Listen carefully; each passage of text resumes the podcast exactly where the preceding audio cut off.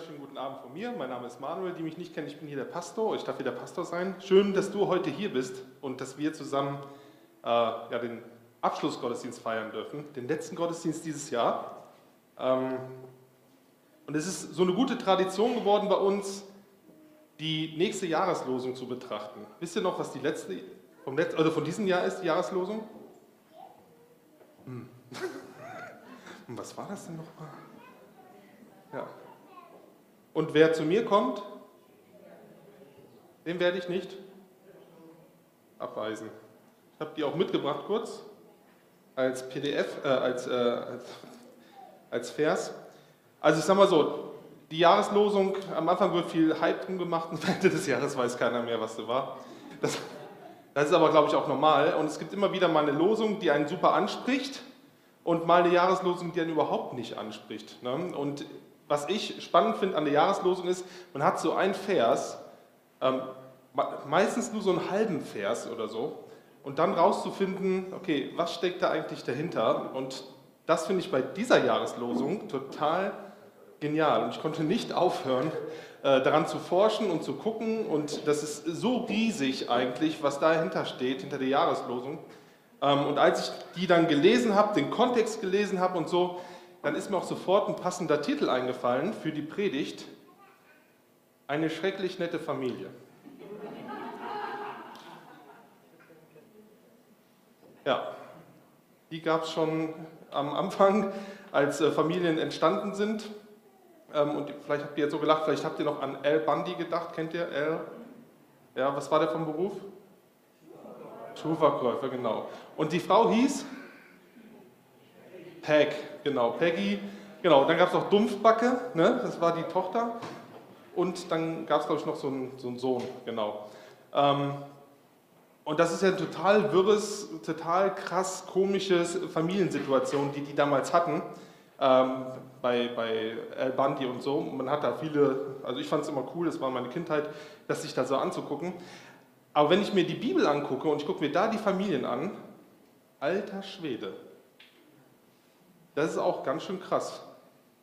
Und äh, die Geschichte, die wir uns jetzt angucken, ähm, ist nämlich auch eine richtig krasse Familiengeschichte, eine richtig, wie soll ich sagen, ähm, ja, richtig schräge Familiengeschichte, die da eigentlich passiert.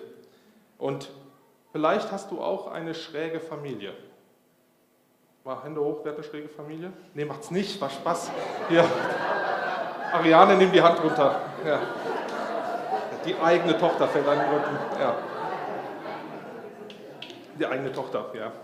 Also die Familie sucht man sich meistens nicht aus, also du wirst da hineingeboren und dann denkst du, okay, Leberwurst mit Nutella essen ist normal. Ne? Bis du dann beim Freund übernachtest und alle. Ja.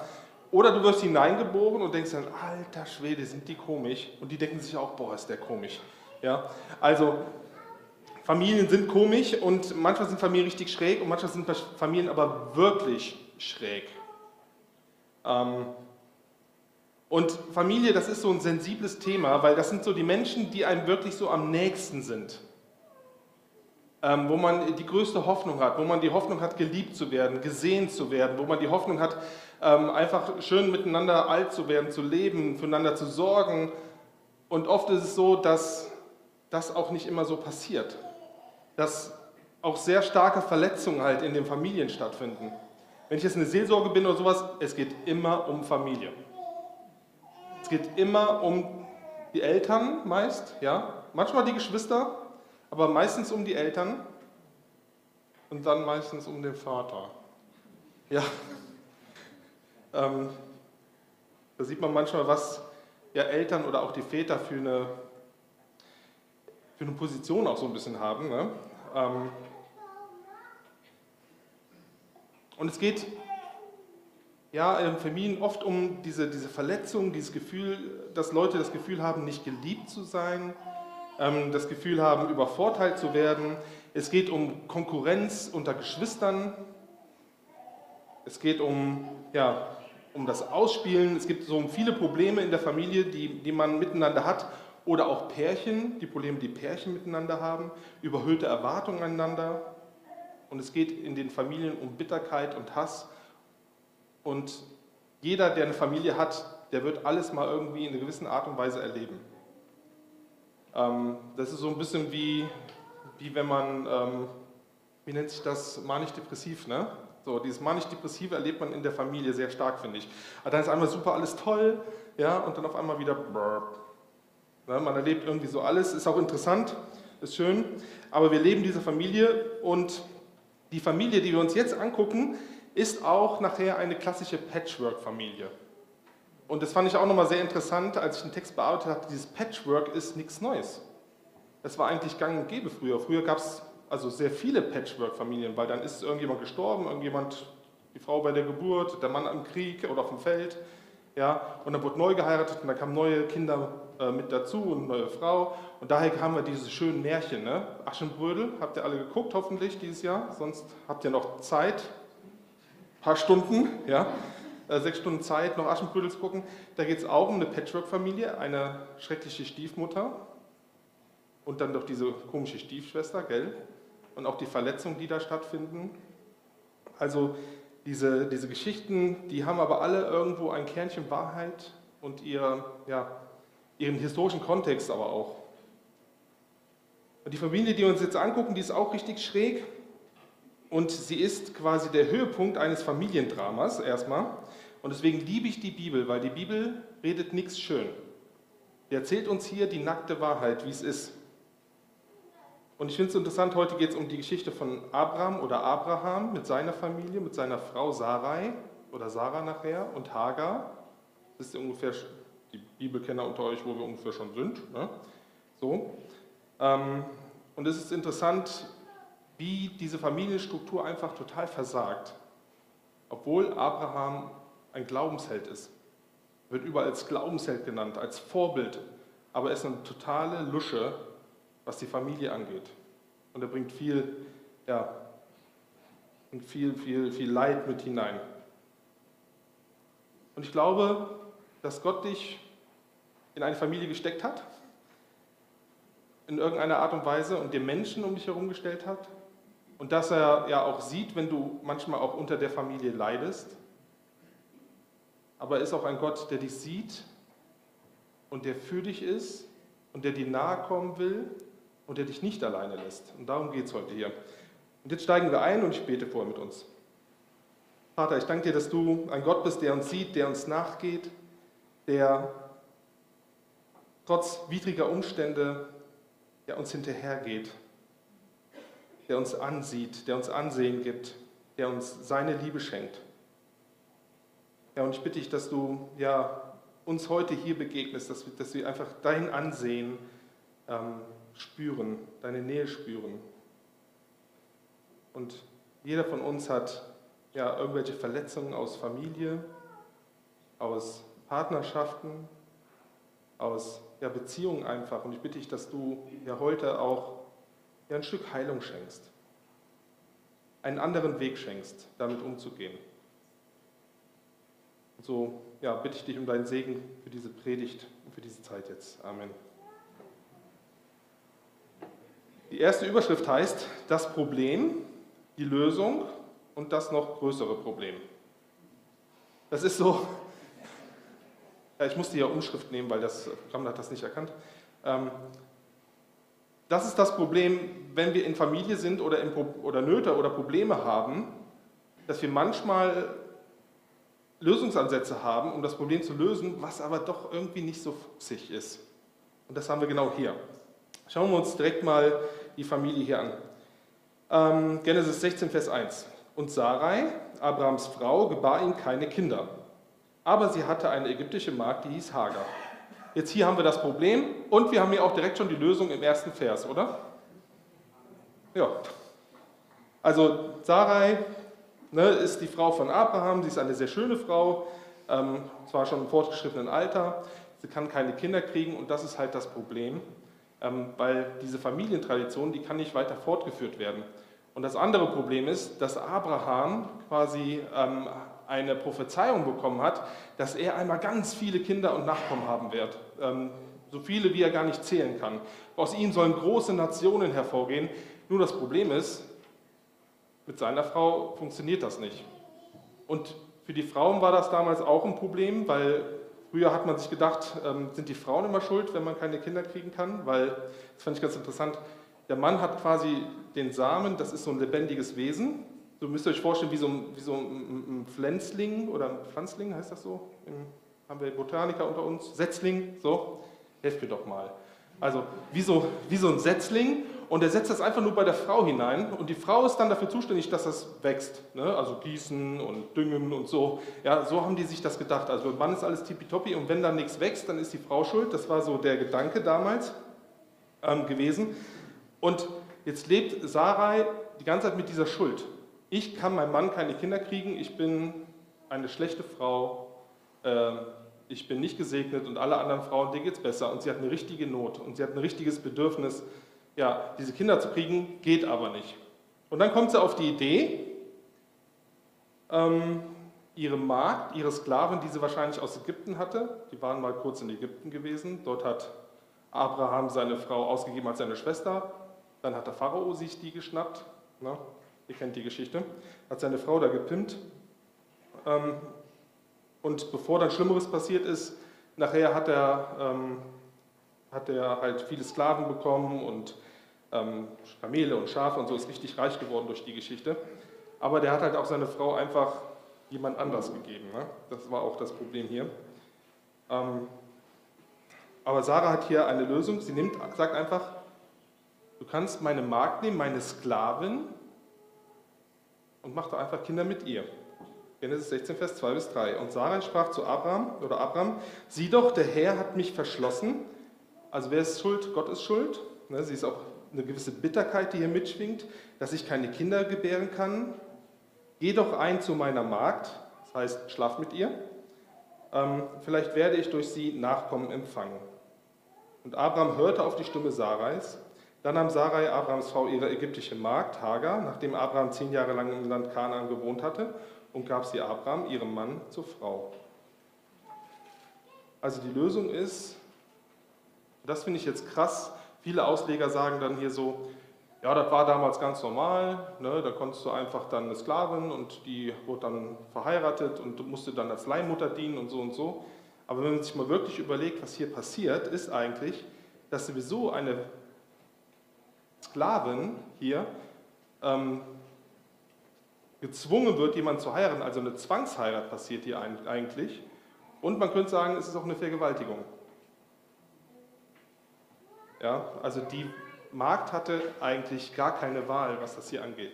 Die hat auch kein Mitspracherecht gehabt. Und das bei diesen Glaubenshelden hier.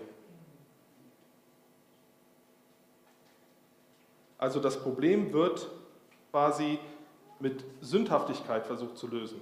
Man geht einfach einen Weg, der eigentlich nicht okay ist, der vielleicht rechtlich okay ist, der vielleicht äh, kulturell okay ist, aber der nicht in den Augen Gottes okay ist. Und da ist immer das Problem, wenn wir in Beziehung sind, wenn du in Beziehung bist und du benutzt andere Menschen, um deine Ziele zu erreichen. Also das Problem hatte Sarai und Abraham und sie nutzten oder benutzten dann die Magd, um ihre Ziele zu erreichen. Eine Verzwecklichung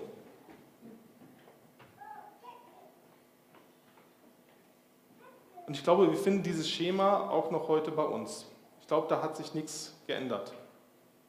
Und das ist immer das Problem. Dann werden Beziehungen richtig schräg.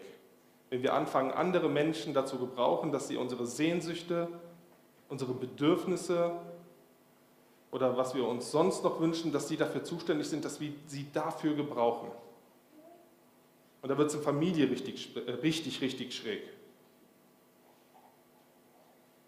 Zum Beispiel spielen sich Geschwister aus, ja, um irgendwie mehr zu erben, um irgendwie, die haben das Bedürfnis irgendwie, ich komme zu kurz, ich will die Kohle haben von meinen Eltern, ja, und ähm, ich habe irgendwie das Gefühl, übervorteilt zu werden.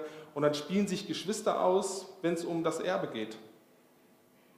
Ist gar nicht so, so selten, dass da irgendwie dann gebuhlt wird um die Liebe des Vaters oder der Mutter, noch am Ende noch mal ein bisschen geschleimt wird, um nachher vielleicht im Testament ein bisschen besser dazustehen. Oder man muss den anderen schlechter machen. Oder Eltern bauen Druck auf, um selbst besser dazustehen. Also gebrauchen quasi ihre Kinder, um ihre, damit ihre Träume weiterleben, damit ihr soziales Ansehen und ihr sozialer Status irgendwie steigt, wo man sagen kann, nee, guck dir mal meinen Sohn an, was der drauf hat. Ist Pastor geworden. Lacht nicht? Ne? Oder der ist Geschäftsführer oder der ist keine Ahnung was. Ich finde, das fängt ja schon ganz klein an, wenn man kleine Kinder hat, dann geht es dann ja richtig gut, ne, wenn die sich benehmen und andere Kinder sich nicht benehmen. Das tut richtig gut, oder? Ja. Oft wird dann aber auch Kinder benutzt, ja, um einfach besser dazustehen.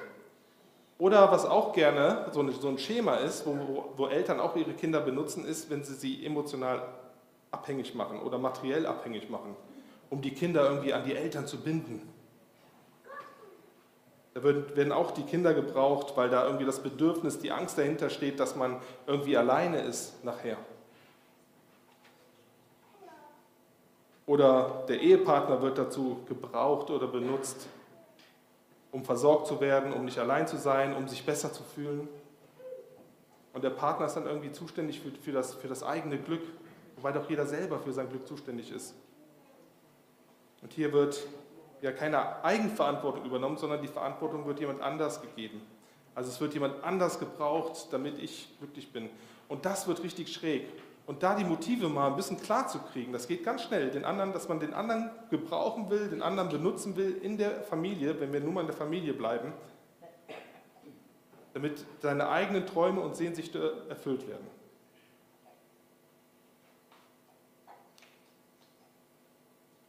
Ich glaube, es ist wichtig, dass wir unsere Motive da klar haben. Weil das, was du jetzt säst in deiner Familie, ob das jetzt irgendwie, dass du deine Kinder an dich bindest, emotional, durch schlechtes Gewissen, super. Ja, wenn ihr mal Leute an euch binden wollt, ja, redet denen schlechtes Gewissen ein. Das funktioniert richtig gut. Da haben die Leute richtig lange was von, ja, bis ins hohe Alter, dass sie schlechtes Gewissen haben. Aber das, was du säst, an, an, an, an Verzwecklichung und dass du Leute benutzt, das wird, da wirst du Sturm ernten. Du wirst nicht das bekommen, was du eigentlich willst. Es gibt ja die Geschichte, ne, damit der Hund mit dir spielt, hängst du deine Wurst um, um den Hals, gell? Und so ein bisschen ist das dann auch. Wenn du andere Leute benutzt, damit du irgendwas kriegst, ja, die sind zwar lieb zu dir, aber im Grunde wollen sie vielleicht nur dein Geld.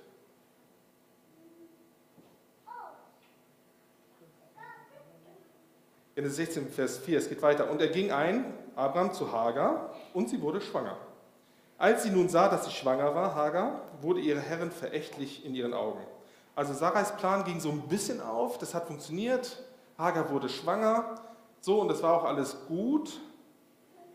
Und was jetzt passiert ist, jetzt hat Hagar so ein bisschen Macht. Jetzt ist so ein bisschen besser als Sarai. Ja, das ist jetzt ihre Herrin, aber ihre Herrin hat einen Defekt, die kann keine Kinder kriegen. Ja, ähm, die Herrin verliert an Ansehen und Hagar hat jetzt das Gefühl, jetzt ist mein Ansehen, jetzt habe ich an Ansehen gewonnen. Und sie kann wirklich mit erhobener Brust da stehen und, äh, und kann sich quasi über, äh, über Sarah erheben. Also ihr sozialer Aufstieg ist ihre Schwangerschaft und ähm, dass sie jetzt Frau vom, von Abraham ist. Und was jetzt Hagar macht, ist, sie, sie wird hochmütig und sie antwortet auf die Sünde, das, was ihr angetan wurde, also dass sie zwangsverheiratet wurde, dass sie ein Kind kriegen musste, vielleicht mit einem Mann, den sie gar nicht wollte, dass sie willig da sein musste. Jetzt antwortet sie da auch wieder mit einer Sünde, indem sie sich über einen anderen Menschen erhebt, indem sie den anderen Menschen verächtlich ansieht. Und auch da ernten wir, was wir säen. Da sprach Sarai zu Abraham, das Unrecht, das mir zugefügt wird, treffe dich. Also finde ich auch witzig, dass sie jetzt Abraham dafür verantwortlich macht für die Aktion. Ich habe dir meine Magd in den Schoß gegeben. Da sie nun aber sieht, dass, ich, äh, dass sie schwanger ist, bin ich verächtlich in ihren Augen. Der Herr sei Richter zwischen, zwischen mir und dir. Und Abraham sprach, die Lusche hier an dieser Stelle, muss man leider so sagen, siehe, deine Magd ist in deiner Hand, tue mit ihr, was gut ist in deinen Augen. Also mach mit dir, was du willst. Also, das ist das Allerbeste, was du als Vater oder als, als Ehemann tun kannst, wenn sich irgendwelche streiten und es Streit geht und du sagst, macht das unter euch aus. Das funktioniert wunderbar. Es gibt nur, nur, nur, nur Stress. Macht das unter euch aus. Die kommen jetzt schon so nicht klar miteinander. Da sucht jemand Hilfe und Abraham sagt, nee, mach das unter euch aus, mach was du willst.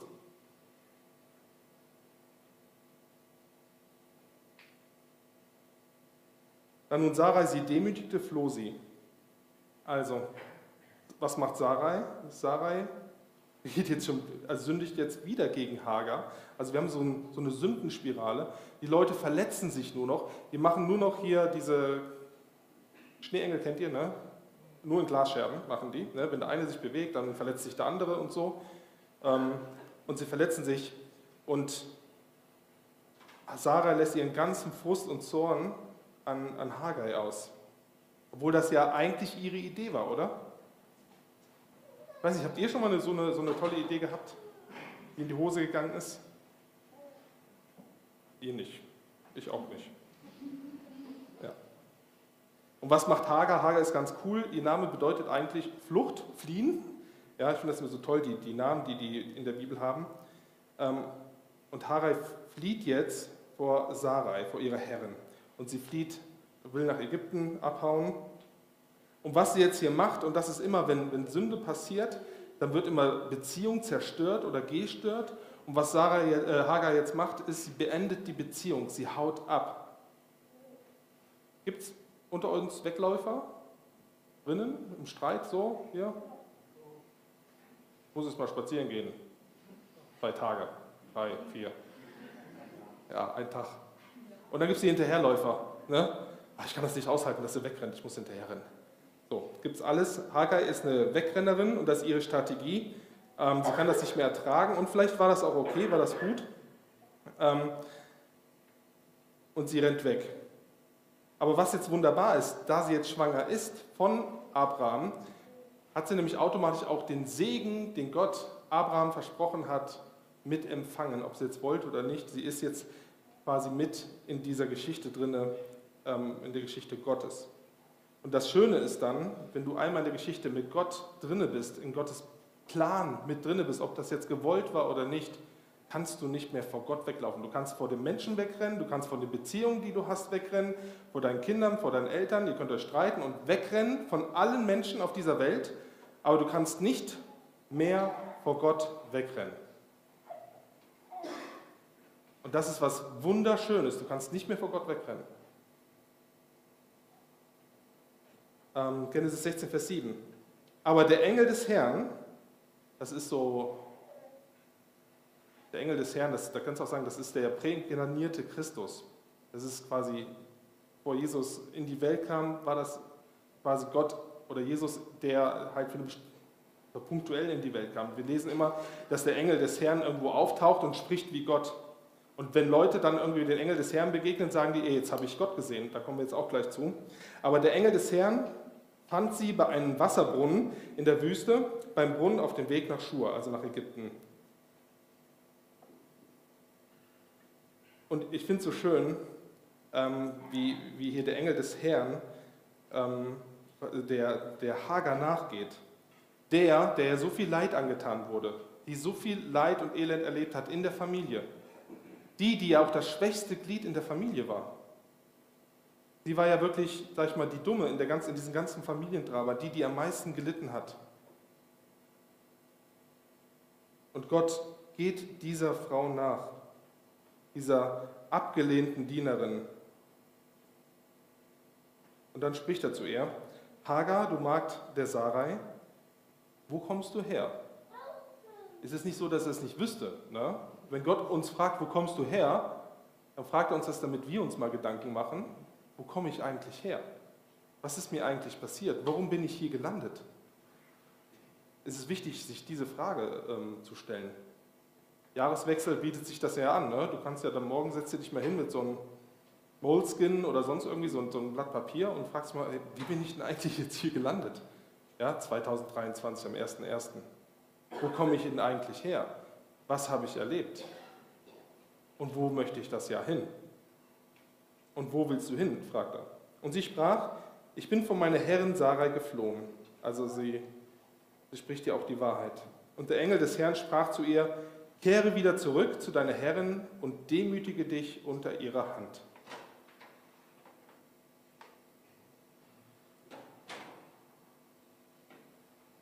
Es ist nicht immer so, wenn man wegrennt aus einer Beziehung, dann ist auch manchmal gut wegzubleiben. Ja?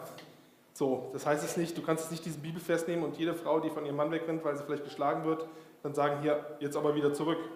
Das ist biblisch. Darum geht es hier gar nicht. Sondern worum es hier geht, ähm, ist, dass, dass, dass Hagar ja eine, eine verachtende Einstellung hatte gegenüber Sarai.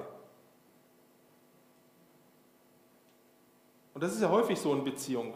Wenn wir in Beziehung sind und wir haben Krisen mit unseren Geschwistern, mit unseren Eltern oder mit Kindern oder sowas, wie schnell sind wir da und denken verächtlich über den anderen?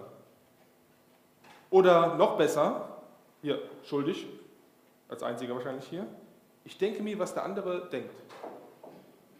Ne, wir wissen schon ganz genau, was der andere denkt. Wir brauch, der braucht auch gar nichts sagen, weil wir das nämlich schon wissen. Und der Engel des Herrn sagte hier, es gibt noch eine andere Perspektive für dich. Ja, ähm, geh zurück und demütige dich. Das heißt nicht, dass, dass ähm, du dir alles gefallen lassen musst, aber dass du eine demütige Art und Weise hast, wie du den anderen begegnest. Und das ist ja auch das, was Jesus ja von uns möchte. Wenn wir uns einander begegnen, will er nicht, dass wir uns hochmütig begegnen, dass wir irgendwie, äh, dass wir uns übereinander stellen und irgendwie denken, dass wir viel toller und besser als der andere sind, sondern er möchte, dass wir ein demütiges Herz haben, wo wir, wo wir den anderen achten und ihn ehren und lieben, wo wir, wo, wo wir nicht verächtlich übereinander denken. Weil nur so wird diese Spirale aus Sünde, dieses, dieses Entschuldigung, Bullshit-Ping-Pong, ja, dass man immer gegeneinander sich sündigt, äh, versündigt, immer einander. Ne? Der eine verachtet den, dann demütigt der andere den, dann wird das erzählt und so und so. Das kannst du nur durchbrechen, nicht mit Sünde, also mit Bösen mit Bösen vergelten, sondern dass du Guten, dass du Böses mit Guten vergeltst.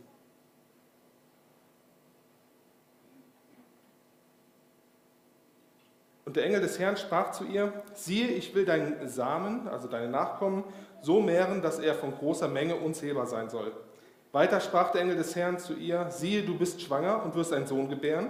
Also das wusste sie noch nicht, da gab es ja noch keinen Ultraschall oder sowas. Jetzt wusste sie aber, dass einen Sohn gebären wird und den sollst du den Namen Ismael geben, weil der Herr dein Jammern erhört hat. Das klingt so ein bisschen an wie die Weihnachtsgeschichte, gell? So ein bisschen. Siehe, du bist schwanger und wirst einen Sohn gebären. Das ist schon, also es sind viele, viele ähm, Features hier drin in dem Text, der, der beachtenswert ist. Und was sehr, sehr schön ist, der Engel des Herrn sagt, Gott hat dein Jammern gesehen. Und wie häufig sind wir auch in den Familien, wo wir uns alleine fühlen, einsam fühlen. Ja, wir haben vielleicht Freunde in der Gemeinde, die sind uns manchmal lieber als unsere Schwester oder unser Bruder oder unsere Eltern. Aber in der Familie, wo Gott uns hineingestellt ist, wo wir hineingeboren sind, da kann es sein, dass du dich manchmal einsam fühlst. Und ich finde das so schön und so heilsam hier, weil Gott weil der Engel des Herrn hier sagt, Gott sieht dich in deiner Familie, dein Jammern. Er sieht dich.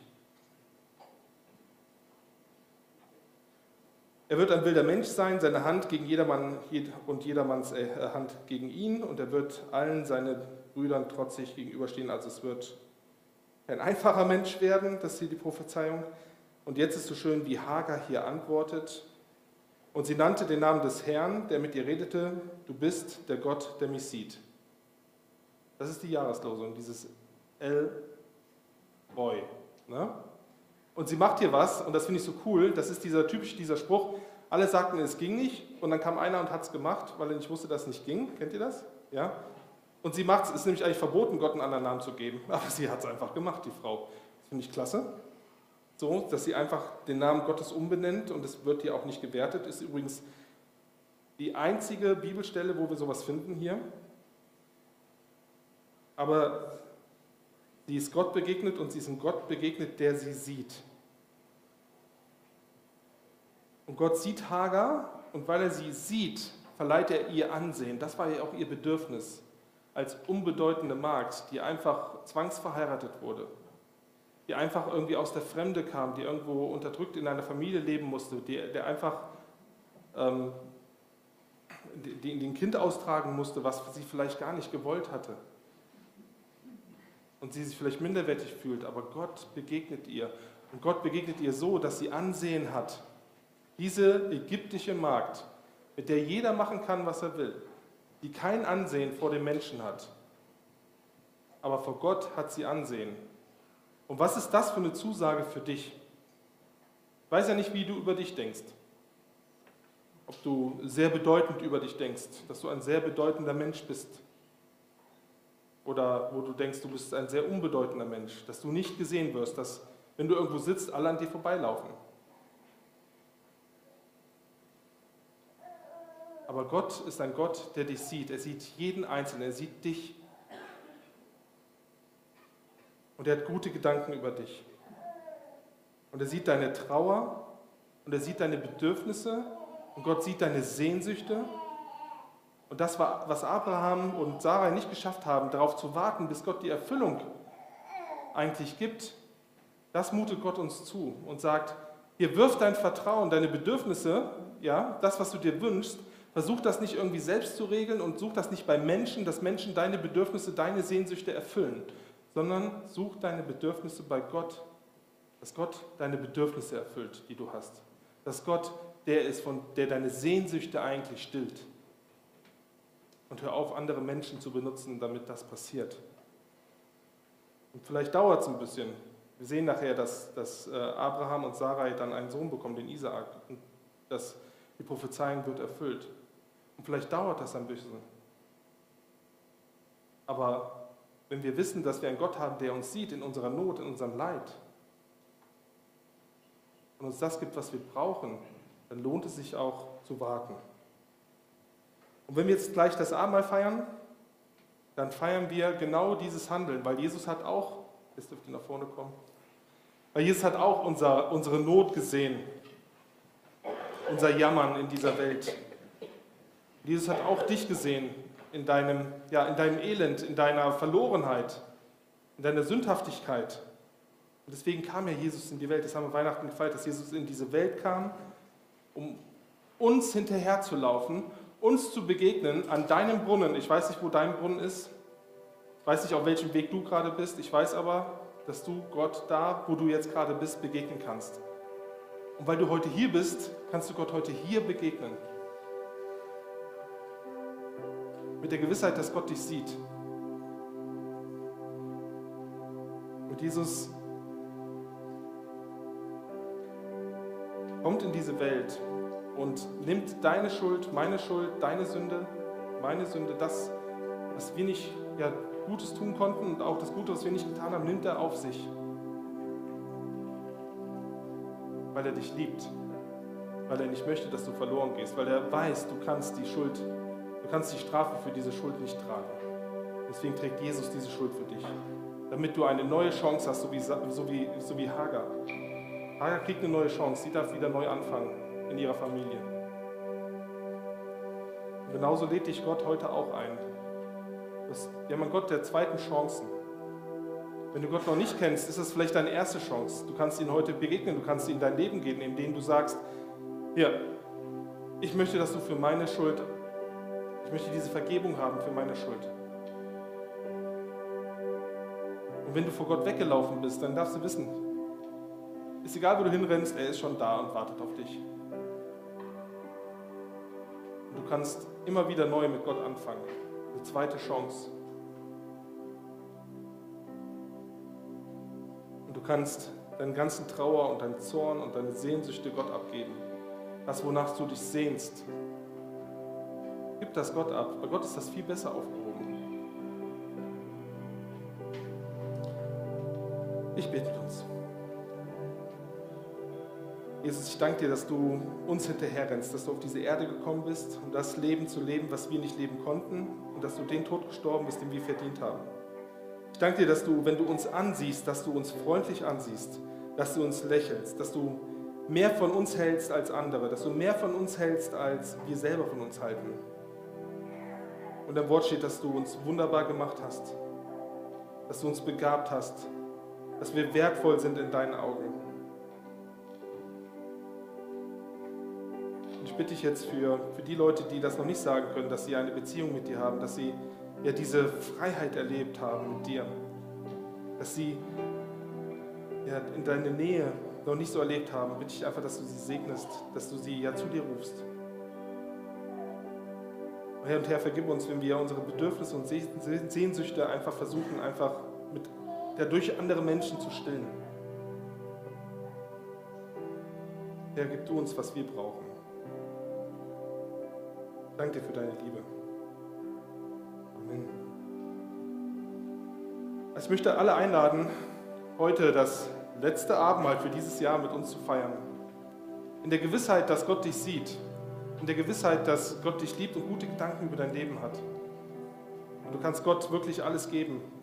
Und ja, als Jesus mit seinen Jüngern das letzte Mal zusammen war, hat er gesagt, ja, das ist mein Blut, was für die, ja, die Sünde der Welt vergossen wird. Für deine Sünde, für meine Sünde. Und wir dürfen das wirklich feiern, dass Jesus uns da einen Ausweg gibt aus unserer Sündhaftigkeit, aus unserer Schuld und uns einen Neustart gibt, immer wieder neu. Und er hat das Brot genommen und hat gesagt, das ist mein Leib, das gebrochen ist für euch, für dich, für diesen Neustart, für diesen Neuanfang. Und wenn du sagen kannst, dass Jesus dein Herr und Retter ist, dann komm gern nach vorne, feier das Abendmahl, nimm was von dem, von dem äh, Traubensaft und von dem, von dem Brot. Und wenn du das noch nicht sagen kannst, dann bleib sitzen. Dann bete einfach zum Herrn. Sag einfach, vielleicht gibst du fängst du an, mal mit ihm das erste, die ersten paar Worte zu wechseln und lädst ihn ein, in dein Leben zu kommen. An deinem Brunnen, an deine Quelle, auf deinem Weg dort, wo du bist.